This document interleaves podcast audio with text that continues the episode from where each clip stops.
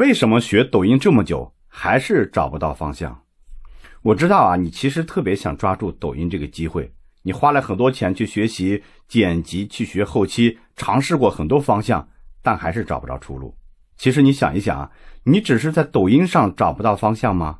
不是吧？你可能一直就很迷茫。很多人在抖音上面私信我问我怎么办，有的时候呢，我会回答说你放弃吧，因为在那些问题背后，我看到了一个不想改变自己、不想突破自己。就想通过抖音一夜暴富的被金钱奴役的灵魂。是做抖音是得先有生意再有内容，但是不是所有赚钱的生意你都能做呀？分享五个我自己比较喜欢的账号给大家。第一个三叔盘道，一个八十岁的北京老大爷在抖音里边呢教大家如何去做北京家常菜，三十五条视频，三十八万粉丝。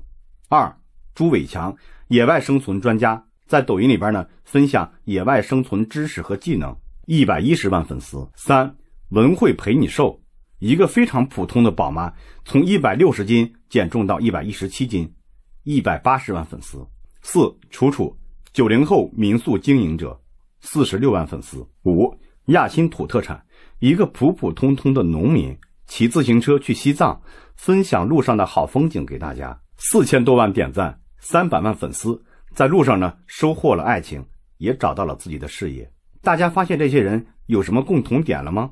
就我的感觉而言，他们要么是活成了我们想要的样子，要么是给我们展示了美好生活的样子。抖音是记录美好生活的平台，没有人愿意看你装逼的样子，没有人愿意看你一身铜臭的样子，没有人愿意看你不懂装懂的样子，没有人愿意看你自欺欺人的样子，没有人愿意看你不努力还想火的样子。也没有人愿意看你抄袭别人观点还假装原创的样子。你一定有自己的爱好，有自己擅长的事情，有你最可爱的一面。得到一个东西最好的方法就是先让我们配得上它。胡适说呀：“人不独立，给你自由仍然是奴隶。”与其把时间浪费在迷茫和纠结中，跟这个时代啊擦肩而过，还不如真真实实、认认真真的呀做一回自己。只有你做自己还能挣到钱的时候，才叫站着挣钱。下一期呢，咱们聊一聊为什么同样的内容你发的就是不会火。